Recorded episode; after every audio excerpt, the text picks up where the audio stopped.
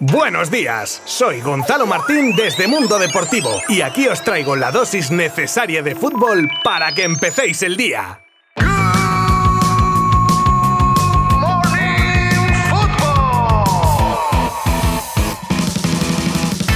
Muy buenas a todos. Ya lo de calurosos días no lo repito porque tengo que grabar este Good Morning Football de miércoles antes de que me quede sin saliva porque vamos, vaya con la olita de calor. Pero bueno, elementos atmosféricos aparte tenemos mucho que contar porque ayer se jugaban un montón de partidos de la Nations League de los que os contaré los resultados más destacados así como partido que ha definido al último integrante del grupo de España para el Mundial de Qatar y que os desvelaré enseguida. Y después tenemos un montón de cosas de las que hablar como del histórico acuerdo al que ha llegado la Real Federación Española de Fútbol para la igualdad entre jugadores y jugadoras de la selección nacional, la respuesta de la porta a las palabras de Busquets del otro día sobre enterarse de la rebaja salarial por la prensa, el plan temporada a temporada en la construcción del Spy Barça, las promesas de Piqué a Xavi, la despedida de David López del Español y un montón de cosas más, solo aquí durante los próximos minutos. ¿Me acompañáis? Os habla Gonzalo Martín desde Mundo Deportivo. ¡Comenzamos!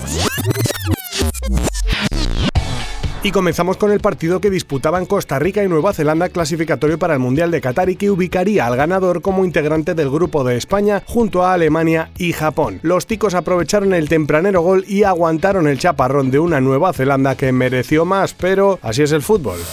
Y nos pasamos rápidamente por la Nations League para contaros los resultados de Polonia 0, Bélgica 1, el 3 a 2 de Países Bajos que vencía a Gales con el empate de los galeses en el 92 por medio de Bale y la respuesta victoriosa solo un minuto después de Memphis Depay y las goleadas de Hungría en Inglaterra por 0 a 4 empujando a los Three Lions al descenso y la otra goleada de la jornada igual o más escandalosa como el 5 a 2 que le ha endosado Alemania a una lamentable Italia, la verdad. El resto de resultados los tenéis en mundodeportivo.com.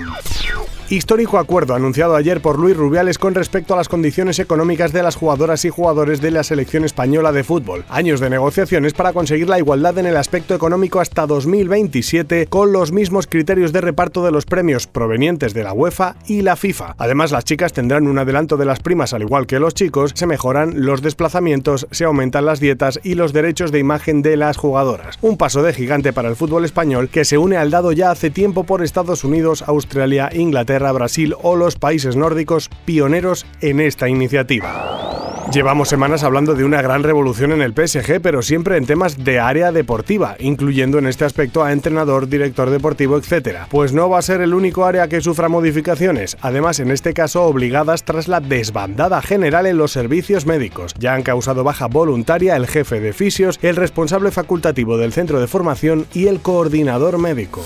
Tras la noticia de los nuevos recortes en los salarios de los jugadores del Barça y las palabras de Sergio Busquets en la concentración de La Roja, donde reclamaba que esa información debía llegarle cara a cara y no por medio de la prensa, la portada ha dejado claro que ya está todo solucionado con Busquets y que fue una confusión. Como ya han publicado los compañeros de Mundo Deportivo, Mateo Alemán se ha reunido con el representante del jugador para explicarle la situación económica e intercambiar impresiones al respecto. Ayer era presentado Aurelien Chouameni, o Chouameni, que no sé cómo se dice, ya lo he oído de las dos maneras y así nadie se ofende. Y cosas de la vida, aparece de nuevo Mbappé en el horizonte que tras su intento fallido de torpedear el fichaje de su compañero de selección por el Madrid, ahora lo felicita en las redes sociales con unos aplausos en la publicación de este posando con Florentino. Un zasca más tras los que el presidente blanco soltó civilinamente en la presentación del centrocampista francés, que si no los habéis oído os recomiendo buscarlos porque son indirectas, bastante directas diría yo.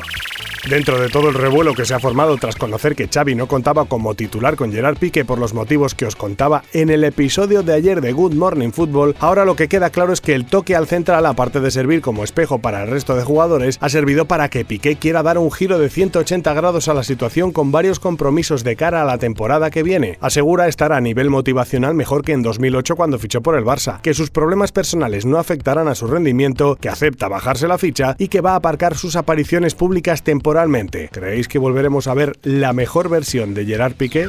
Mundo Deportivo ha tenido acceso al plan de obras del Spy Barça presentado en Miami a posibles inversores y os traigo un rápido resumen del año a año hasta 2026 que es cuando finaliza el proyecto. La temporada que empieza será prácticamente normal con un aforo completo. En la 2023-2024 el equipo ya jugará en Montjuic y en junio de 2023 se derrumba la tercera grada y la visera de tribuna y a finales de 2024 la tercera grada estará ya construida. En la 24-25 se regresa al Camp Nou con unos 66.000 espectadores de aforo con abonos rotatorios como en pandemia y habrá una nueva tienda en el estadio. En la 25-26 se inicia con el mismo aforo que el anterior, los palcos VIP están activos y en 2026 se levanta la cubierta del estadio y en septiembre de ese mismo año, con la temporada ya iniciándose, se inaugurará el nuevo estadio ya completo cada vez más cerca la incorporación al Barça femenino de fútbol de Nuria Rábano, como ya os comentaba hace varios días que era inminente, y más teniendo en cuenta que su equipo, la Real Sociedad, acaba de anunciar que no continuará en sus filas, por lo que está al caer que se haga oficial. De esta manera llegará para competir por un puesto en el lateral izquierdo con Rolfo.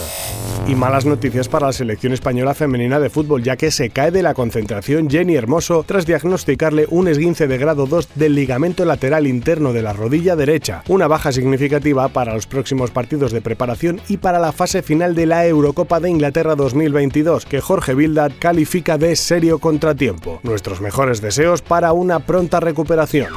Y terminamos con otra despedida, aunque en esta ocasión no por motivos médicos, sino deportivos. David López, el Kaiser de San Cugat, a sus 32 años, se despidió entre lágrimas del español, el equipo de su vida al que le ha dado todo desde 2007 y dejando 237 partidos oficiales vistiendo la elástica perica a sus espaldas. Su deseo era retirarse en el español, pero aunque no sea así, porque no tiene pensado colgar las botas, se siente orgulloso de haber dado todo por sus colores, destacando que haber portado el brazalete de capitán ha sido uno de los mayores logros de su carrera. Finalizó su intervención con un sentido visca al español.